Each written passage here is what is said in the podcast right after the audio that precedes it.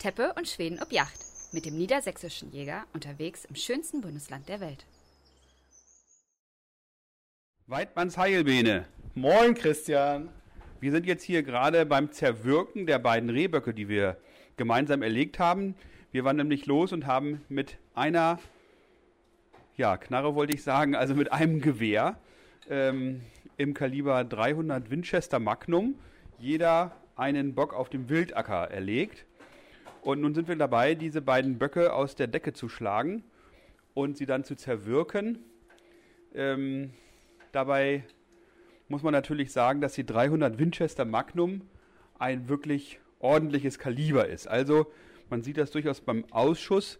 Der ist jetzt nicht so, wie wir das vielleicht von einer 308 oder 3006 oder gar noch kleineren Patrone kennen, sondern das am Ausschuss liegende Blatt konnten wir gleich abschärfen. Da war also gar nichts mehr davon zu verwerten. Ähm, Bene, wie siehst du das? Meinst du, wir haben da das richtige Kaliber gewählt, um hier auf die beiden Böcke zu schießen oder haben, hat, dieses, hat diese Patrone, hat das Geschoss einfach viel zu viel kaputt gerissen? Ähm, also ich sag mal so, wenn es ein Blatt nur ist, dann äh, ist das noch zu verkraften, aber grundsätzlich würde ich schon sagen, dass 308 gerade auf Entfernung bis 100 Meter auf Rehwild deutlich überdimensioniert ist und äh, sich da andere Kaliber deutlich besser eignen. Was ähm, du ja auch ähm, jetzt erlebt hast mit der gleichen Waffe, also super Gewehr, keine Frage, ganz hervorragende Schussleistung. Ähm, du hattest ja auf etwas über 100 Meter auch ein Schmalreh beschossen. Und das lag nicht so wie die beiden Böcke jetzt sofort, sondern das ist äh, tatsächlich hat es sogar noch die Flucht über den Kulturzaun geschafft. Und ähm, ja, deswegen meiner Meinung nach bei äh, Entfernungen äh, bis 100 Meter, bis 150 Meter 300 Windmark etwas ein bisschen zu heftig für Rehwild. Ja, also ich habe ja die 300 Windmark seinerzeit mal angeschafft, weil ich ähm, damit in Afrika sehr, sehr gute Ergebnisse hatte, auch auf große Distanzen. Und heute ist das vielleicht nicht mehr so das Kaliber der ersten Wahl, gebe ich zu. Ich habe sie aber nun mal in der Waffe und habe da auch ein tolles Glas drauf. Und insoweit sehe ich nicht so recht ein, dass ich mir da jetzt eine neue Waffe kaufe, ähm, um ein anderes Kaliber zu schießen. Insbesondere wenn man mal auf Rotwild jagt oder auf, auch auf stärkere Sauen, ist die 300 Winchester Magnum schon toll. Aber sie taucht ganz wenig auf ganz kurze Entfernung. Insoweit war ich verwundert, dass der Bock, den du erlegt hattest, das waren ja so gerade mal 20 Meter. Ähm, eine Entfernung für mich eigentlich, ja. Naja, also man konnte gut treffen, wie man gesehen hat. Und insofern habe ich mich gewundert, äh, dass der Bock tatsächlich im Knall lag, aber er wollte auch noch über den Kulturzaun. Er wollte auch noch darüber springen, aber dadurch, dass er kein Allrad mehr, wie man so schön sagt, hatte, hat er die Flucht wirklich nicht mehr geschafft und äh, blieb im Zaun im wahrsten Sinne des Wortes hängen und ja, lag wenige Meter äh, hinter dem Anschuss. Aber wir hätten vermutlich mit einem kleineren oder langsameren Kaliber selben Durchmessers, also auch mit 7,62 mm Geschossdurchmesser, aber mit, einem, mit einer geringeren Treibladung und dadurch mit einem äh, langsameren Geschoss wie einer 308 oder 3006 andere Resultate gehabt, dass also die Stücke vermutlich sofort ähm, zu Boden gebracht worden wären, anders als das bei dem Schmalreh gewesen ist. Oder was meinst du dazu? Ja, also ich habe da ein schönes ähm, Erlebnis gehabt. Ähm, zu meiner Zeit als äh, Forstwirt Azubi ähm, wurde mir damals gesagt, ich hatte einen äh, Stutzen im Kaliber 7x57, war tierisch stolz auf diese Kanone. Mein Vater hatte sie mir zum Jagdschein geschenkt.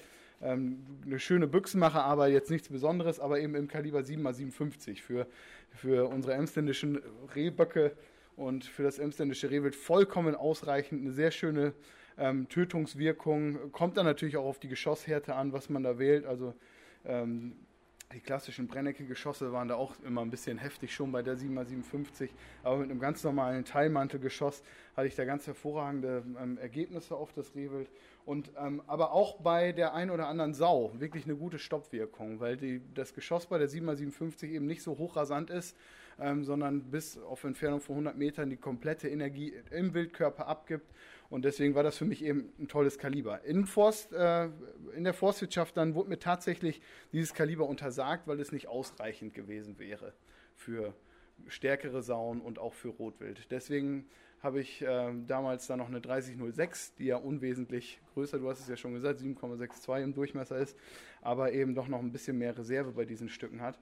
Ähm, bin ich dann dadurch damals an die 3006 gekommen. Muss aber mittlerweile wieder sagen, ich habe ein sehr, sehr gutes äh, Geschoss, auch ein bleifreies. Jetzt kommt die bleifrei-bleihaltige Diskussion, wo wir ja beide äh, ein wenig unterschiedlicher Ansichten sind. Ähm, mit der bleifreien, äh, ganz billigen Exergy von Sergio und Bellot ein ganz, ganz, wirklich sehr, sehr gute Ergebnisse hatte, auch auf Sauen bis 80 Kilo, auch auf Drückjagd getriebene Sauen, die ähm, vielleicht noch 30 Schritt gegangen sind, wenn der Allrad nicht sofort raus war, aber dann auch tot umgefallen sind. Also es war, ähm, wie gesagt, ein 7x57 mich ein tolles Kaliber. Es muss keine, keine 300 Winmark oder noch stärker für unsere Breiten sein, meiner Meinung nach. Und zurück zu der bleifrei-bleihaltigen Diskussion. Meiner Meinung nach sollten wir Jäger ähm, als Wahrer der Nachhaltigkeit äh, schon darauf achten, dass wir möglichst wenig Schadstoff äh, in die Natur einbringen. Und Blei ist nun mal äh, Gift, was. Was bei Kupfer natürlich was ganz anderes was Ganz anderes, ja, natürlich. Äh, äh, es ist eben so, meiner Meinung nach, wenn wir den Bleieintrag minimieren können und wir haben äh, praktikable Geschosse, die ihren Zweck erfüllen, dann kann man durchaus gute bleifreie in Anführungsstrichen, natürlich ist da auch immer noch ein bisschen Blei drin, wir kennen diese Diskussion alle, aber kann man ähm, sehr, gute, sehr gute Ergebnisse erzielen. Also ich habe auch schon bleifrei geschossen, wo ich das musste und habe auch mit guten Treffern gute Resultate erlebt. Ich habe gesehen, dass Rehwild dann eben nicht im Schuss verendet ist, sondern dann eben noch 20, 30 Schritt gegangen ist. Aber wenn man sich eben die Forschungsergebnisse der DEFA ansieht, ähm, dann stellt man eben schon fest, dass das Ganze gerade bei Bewegungsjagden sehr, sehr, sehr gefährlich ist mit anderen als ähm, mit bleihaltiger Munition zu jagen. Denn was dort festgestellt worden ist bei bleifreier Munition, weil sie eben deutlich leichter ist, dass sie völlig unberechenbar ist, wenn sie während einer Jagd abgegeben wird. Man äh, ist natürlich schon, was äh, das Hinterland angeht, nicht so sicher. Da und insofern ist ein gefrorener Baum oder ein Schotterweg, der kann eben dazu führen, dass dieses Geschoss zwischen 1 und 360 Grad abprallt. Ja, und nicht nur abprallt, sondern ähm, wir haben das ja jetzt zuletzt, als wir den Hirsch erlegen durften, haben wir das ja auch gesehen. Dass tatsächlich das Geschoss im Wildkörper eine vollkommen andere Richtung angenommen hat, nicht gerade durchmarschiert ist, sondern äh, seitlich schräg an dem Rücken vorbei aus dem Wildkörper ausgetreten. Hast du da etwa auch bleifrei geschossen? Da habe ich auch bleifrei geschossen, ja. Und ähm, unabhängig davon, wie das Geschoss aus dem Körper ähm, raus ist, aus dem Wildkörper. Also der Hirsch lag ja ähm, im, im, Feuer, aber äh, der Hirsch hat eben noch eine relativ lange Zeit gelebt. Wir haben es gesehen, der hat immer noch mal wieder das Haupt gehoben und äh, gepumpt. Und ich glaube tatsächlich, dass das mit einem bleihaltigen Geschoss nicht so lange gedauert hätte. Aber wenn wir jetzt mal eine Abwägung vornehmen, wie wir Juristen das ja mal gelernt haben, zwischen dem Interessen des Tieres sofort zu verenden, um eben keine weiteren Qualen dort ausgesetzt zu sein und möglicherweise ähm, einer Umweltbelastung. Dann ist doch aber der, die sind doch die Interessen des Tieres weit äh, größer zu werten.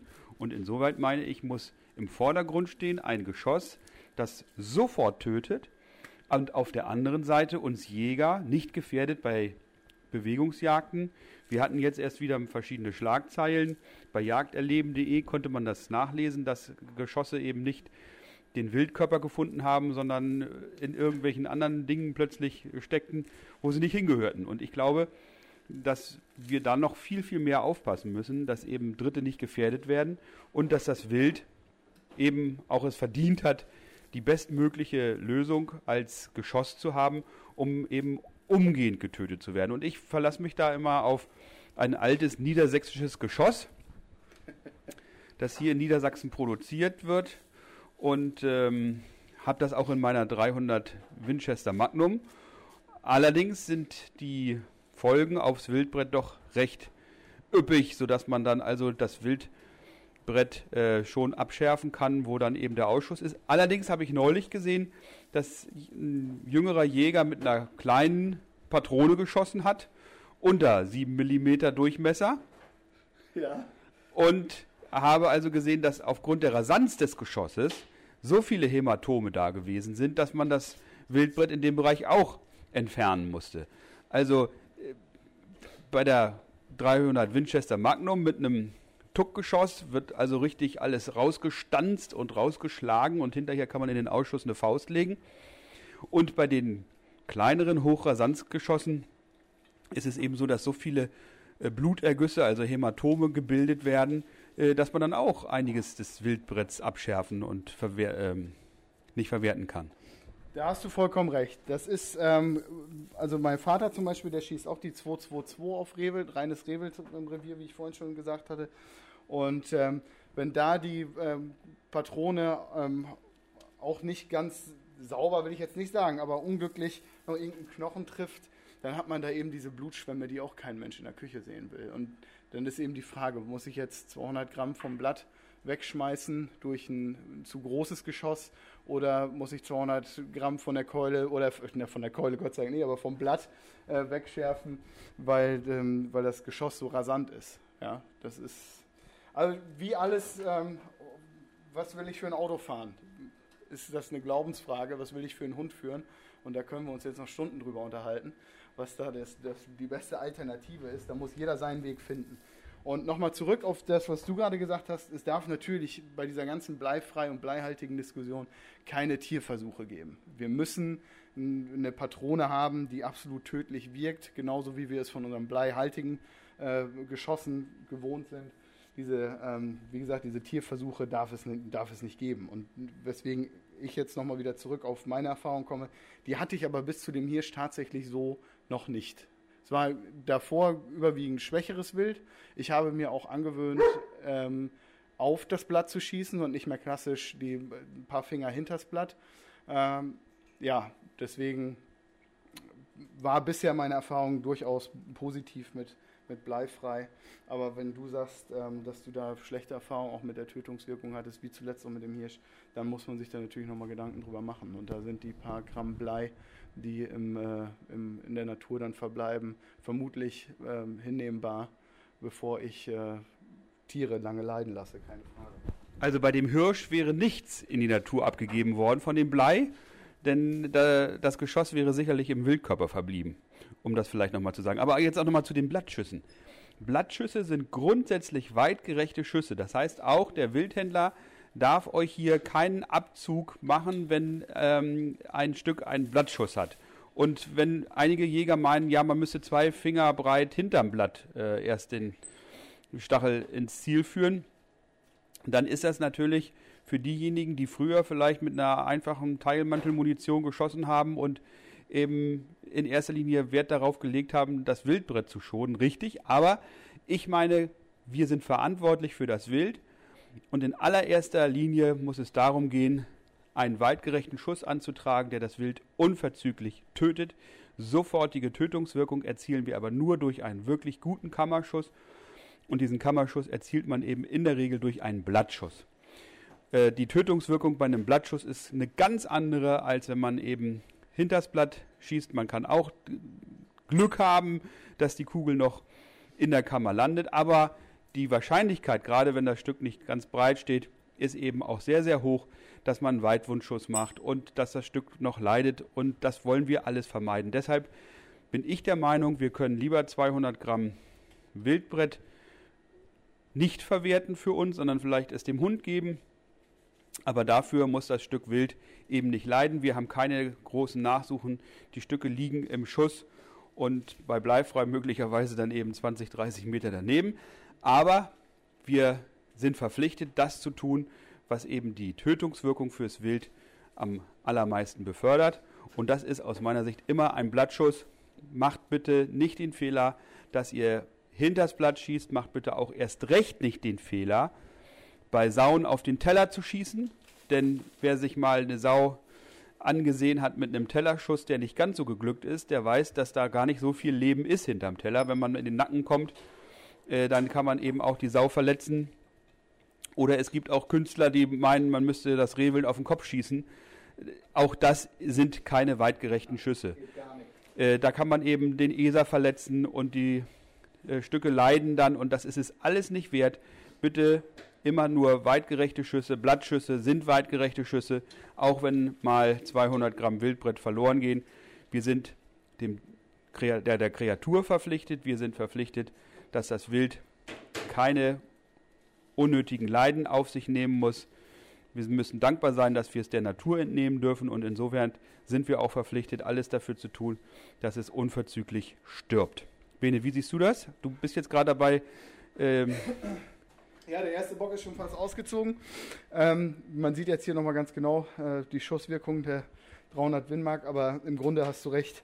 Die Schüsse müssen immer so angebracht werden, dass wir schnellstmöglich töten. Und wer sich auch mal mit erfahrenen Nachsuchenführer unterhält, der wird ähm, dir da nur beipflichten bei dem, was du gerade über Teller und Hauptschüsse gesagt hast. Ähm, das kann wirklich mächtig in die Hose gehen und dann findet man irgendwann verluderte Stücke oder äh, die Sauen, die Gott sei Dank ist das ja eher die Seltenheit, weil die allermeisten Jägerinnen und Jäger unter uns sich das schon zu Herzen genommen haben, was andere für Erfahrungen gemacht haben und eben nicht solche Kunstschüsse, wie du es schön gesagt hast, fabrizieren. Ähm, geht gar nicht. Also das ist, ich habe selber mal eine, nicht nur einen, sondern schon ein, zwei mehr Sauen mit einem Gebrächschuss abfangen müssen, wenn man sieht, wie so ein Frischling oder ein Überläufer in einem Bachbett steht und sein zerschossenes Gebräch in das Bachbett haut, um irgendwie den Schmerz loszuwerden, dann macht man das nicht wieder. Also dann macht man einfach nicht. Schießt sauber, voll aufs Blatt, das ist immer der beste Weg.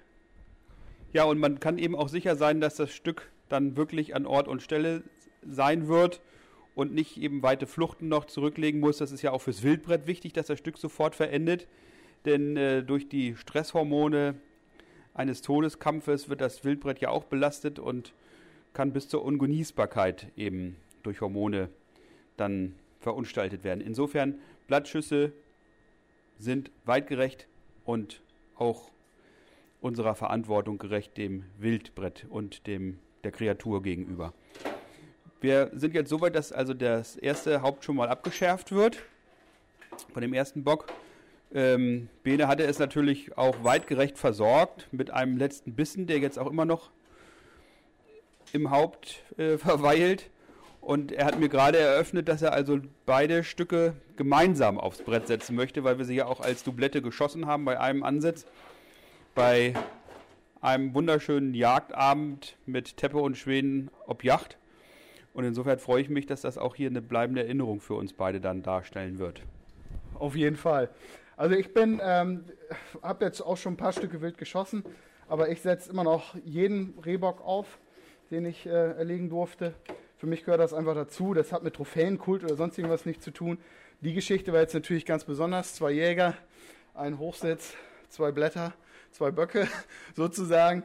Ähm, ja, dass wir einfach in, in fünf Jahren uns das nochmal an der Wand angucken können und sagen, hier weißt du noch die und die Geschichte, wie wir die Böcke geschossen haben. Ähm, ja, finde ich einfach, ist eine tolle Erinnerung und ehrt die Kreatur auch nochmal im Besonderen. Deswegen werden bei mir immer noch alle Böcke aufgesetzt. Es ist ein bisschen mit Arbeit verbunden, aber ich meine, das ist man dem Stück schuldig. Reh weibliche Rehhäupter setze ich nun nicht auf. Äh, das hat für mich auch jetzt überhaupt keinen Diskussionsgegenstand, warum ich das jetzt nicht mit weiblichen Stücken nicht mache. Ähm, ja, ich habe es gesagt, warum ich es tue und ich stehe dahinter und äh, freue mich, wenn die dann an der Wand sind. Ja, aber das Rehhaupt ist natürlich nicht nur das Gehörn, sondern äh, da sitzt ja auch noch der ESA drin. Äh, im, Im ESA sitzt der Lecker, meine ich. Und ich habe das in Bayern gesehen, da hatten die also wunderbar die ganzen, von allen Rehen, die sie erlegt hatten, die Lecker herausgelöst und davon dann so ein leckeres Zungenragout gemacht. Das war total toll. Der hatte sich in der Kühltruhe einen Eimer gestellt und dort immer dann äh, die einzelnen Lecker der einzelnen Rehe dort ähm, in die Truhe gelegt. Einzeln sind es vielleicht ja 80 Gramm oder so. Aber wenn man dann so im Jagdjahr 20 Stück Rehwild geschossen hat, dann sind das eben auch mal anderthalb Kilo, ja. äh, die man dann auch wunderbar zu Weihnachten dann als. Das war jetzt ein Rehhaupt, äh, ein Rehlauf, den der Hund bekommt. Hermann, komm her. Hier. Und insofern kann ich nur empfehlen, alles zu verwerten, was uns die Natur schenkt. Und das sind eben auch die Lecker, die wunderbar als Zungenragout dann zu Weihnachten beispielsweise auch dienen können. Ja, also ich bin auch grundsätzlich dafür, dass man versucht, alles zu verwerten. Äh, lecker Ragout hatte ich jetzt noch nicht. Ich habe schon Probleme mit Zungenwurst, aber äh, wir probieren das einfach mal aus. Ich bin gespannt. Also ich mag das total gerne. Ähm, und zwar nicht nur zu Weihnachten. Und man muss ja dann nicht eine Rinderzunge nehmen, sondern man kann das eben auch wunderbar von unserem heimischen Wild machen. Und wenn man dann noch eine Wild, ähm, Wildbretteinlage macht beispielsweise, oder man bittet eben auch den Schlachter diese kleinen Würstchen, diese Saucisschen, dann eben auch aus Wildbret zu machen, äh, finde ich das eine ganz großartige Sache, wenn man weiß, wo es herkommt und dass man eben selbst dafür gearbeitet hat, dass man nun eine köstliche Mahlzeit auf dem Tisch hat und die nicht einfach aus dem Kühlregal sich nimmt. Jetzt sind wir so weit, dass Bene also äh, ein Blatt abgeschärft hat, beziehungsweise das, was noch dran ist. Ja, viel ist nicht mehr. Jetzt ist die Frage, ob wir da noch versuchen, 300 Gramm Fleisch rauszuschneiden oder ob man das so kocht und dem Hund gibt. Ähm, das entscheiden wir später, würde ich sagen. Ja, wir müssen mal sehen, wie viel das insgesamt bringt. Also so wie es jetzt aussieht, sind ja außer den Keulen und den Rücken nicht viel Sachen heil geblieben. Äh, bei den ein- bis zweijährigen Böcken sind natürlich die Träger auch noch nicht so besonders fleischig, dass man jetzt da viel von machen könnte. Aber auch hier gilt das Gleiche, was ich vorhin zum Lecker gesagt habe. Dadurch, dass man eben im Jagd ja doch einige Stücke Rehwild erbeutet, ähm, macht eben dann die kleine Menge am Ende doch eine ganze Menge aus. Und insoweit, wenn man hier 200, 300 Gramm auch noch vom äh, angeschossenen Blatt oder vom Träger abschärfen kann, um es dann nachher zu verarbeiten, dann sollte man das tun und vielleicht separat in einen Eimer in der Kühltruhe packen und am Ende des Jagdjahres dann alles rausnehmen und gemeinsam verarbeiten. Jetzt habe ich gerade nicht aufgepasst. Wo waren wir stehen geblieben? Bei der Verarbeitung des Wildbretts am Jahresende auch für kleine Mengen. Ja, klar. Also gerade auch das, was ähm, du ja schon mehrfach von anderen Stücken Wild genommen, äh, gemacht hast, sind so Pfefferbeißer und Landjäger oder sowas. Mettwurst, Einkochen, Wurst. Ähm, wir hatten es schon im niedersächsischen Jäger. Die, die Rezepte dafür eignen sich ganz hervorragend. Also immer alles, was, was man verwerten kann, auch wenn es ein bisschen gefummelt ist, äh, lohnt sich fertig zu machen. Das ist das hochwertigste Fleisch, was wir in Deutschland kriegen können, ist eben unser Wild. Also ähm, und deswegen, wie du schon sagst, alles nach Möglichkeit immer, immer mitnehmen. Nichts liegen lassen. Nee, auf gar keinen Fall. Und das wollen wir jetzt auch machen. Und soweit äh, freue ich mich, Bene, dass du jetzt an dem ähm, doch etwas zerschossenen Blatt doch noch das eine oder andere findest, was du gebrauchen kannst. Und was wir dann abschärfen, um es dann noch anschließend zu verwerten. Wir werden jetzt, äh, nachdem der eine Bock schon mal ausgezogen ist, uns dann dem nächsten widmen. Und das Zerlegen wird ja, also ich denke, nicht mehr als zehn Minuten in Anspruch nehmen. Nee, wenn wir jetzt äh, die Decke runter haben und das erste Blatt raus, jetzt kommt das zweite Blatt raus, noch ein bisschen sauber schärfen, die Rippen ab, Rücken auslösen, Träger ist nicht viel dran, hast du schon gesagt, Keulen fertig, einschweißen, ab in die Truhe. Wunderbar. Ja, wir machen das mit den Rücken in der Tat so, dass wir die Rückenstränge auslösen. Nun könnte man auch sagen, auch schöner ist es ja doch, wenn man dann so einen Rehrücken komplett als Festtagsbraten noch mit den Knochen auf dem Tisch hat. Da gibt es so eine Knochensäge, die werden wir demnächst mal ausprobieren. Die haben wir uns jetzt noch nicht angeschafft. Aber bisher lösen wir eigentlich eher den Rücken aus, weil es doch deutlich platzsparender ist im Gefrierschrank. Ähm, und vor allem haben wir ja die Erfahrung gemacht, dass durch die Knochen, die dann doch immer an der einen oder anderen Stelle noch ein bisschen spitz aus der Tüte herausragen, dann die Tüte beschädigt wird und es dann zu Gefrierbrand kommt. Und insofern machen wir das eigentlich so, dass wir die Rücken auslösen und können beim Auslösen der Rücken auch durchaus ein bisschen länger dann auslösen, also bis in den Nackenbereich äh, dann zum Träger hin, mache ich es dann so, dass ich dann auch das Trägerfleisch mit am Rücken lasse. Ähm, auch wenn wir dann keinen Knochen mehr dran haben, aber dann eben doch ein bisschen mehr Fleisch. Und wer das dann verschenkt, der muss dann eben auch sagen, hier ist noch eine Drüse, die würde ich noch abschärfen. Äh, muss dann eben auch sagen, das ist Rehrücken ohne Knochen. Und ähm, das ist natürlich das Allerwertvollste, was wir überhaupt haben, wenn man da Medaillons von brät und aufschneidet, nachher zart rosa gebraten. Mehr geht eigentlich nicht. Oder Bene, wie siehst du das? Absolut, ganz klar. Ist, wir hatten das schon bei der, bei der anderen Keulenzubereitung gesagt. Äh, man darf keine Angst davor haben, Wildbrett wie ganz normales andere Fleisch auch zuzubereiten. Das eignet sich ganz hervorragend, sich auch mal aus einer Keule ein paar Schnitzel zu schneiden, die platt zu hauen, panieren in die Pfanne. Ähm, dieser Ogu, den man äh, ja so oft immer hört, wenn Leute sagen, oh nee, das ist mir zu streng. Ja, das, ähm, das muss so nicht sein. Das hat äh, dann manchmal aber auch noch andere Gründe, die wir nicht näher erläutern wollen. Äh, vor allen Dingen auch vor, einiger, vor einigen Jahrzehnten, wie das noch anders gehandhabt wurde. Als es noch keine Kühlräume gab auf genau. jedem Jägerhof. Ja, ganz genau. Nee, und wie gesagt, also die Möglichkeiten, Wild zuzubereiten, sind nahezu grenzenlos. Ähm, es ist ja gerade auch tierisch gehypt, Wild zuzubereiten auf die verschiedensten Arten. Grillen kann man sowieso das ganze Jahr über. Äh, Bolognese von machen, alles Mögliche. Ja, man muss eben nicht nur Gulasch und Braten davon machen, sondern man kann es verwursten, man kann ganz viel mit Hackfleisch machen, Bolognese vom Rehwild, sich einkochen ins Glas, äh, dann zu Nudeln essen das geht dann eben auch mal, wenn es schnell gehen muss. Man kann sich seine Convenience auch selbst machen als Jäger. Und ja, ich habe festgestellt, dass ich zum Fleischer gehe, um wirklich äh, Fleisch und Wurst einzukaufen. Ähm, die Male kann ich in einem Jahr an einer Hand abzählen, weil ich das schönste und beste und leckerste und natürlichste Fleisch hier jeden Tag äh, aus meinem Kühlraum nehmen kann. Äh, ja, genau. Das ist eben der Luxus, den wir als Jäger haben, dass wir unsere lebende Tiefkühltruhe oder unsere lebende Wildkammer draußen ähm, vor der Haustür haben, im besten Fall. Und uns da dann auch so bedienen können, wie wir es für nötig halten. Natürlich immer unter Beachtung des, des Abschussplanes, ist ganz klar. Aber das ist eben ein großes Privileg, was wir im Gegensatz zu den anderen Otto-Normalbürgern, um es mal vorsichtig auszudrücken, haben. Ja, und dem müssen wir gerecht werden und dem wollen wir gerecht werden, indem wir wirklich alles nutzen, was uns die Natur schenkt und dankbar dafür sein, dass wir es der Natur entnehmen dürfen. Und äh, wie heißt es immer so in diesen alten Jägerreimen, dem Schöpfer im Geschöpfe ehren.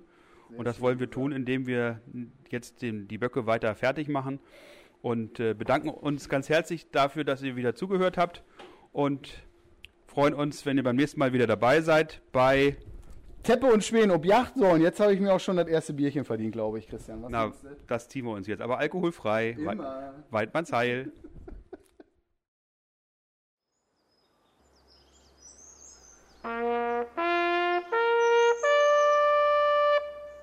Teppe und Schweden ob Yacht ist eine Produktion der Jagdzeitschrift Niedersächsischer Jäger mit freundlicher Unterstützung der VGH-Versicherung. Als besonders temperamentvoll gelten wir Norddeutschen ja nicht und deswegen nehmen wir uns immer sehr folgenden Spruch zu Herzen. Was soll ich mich hüt opregen über das, was morgen gar nicht kümmt?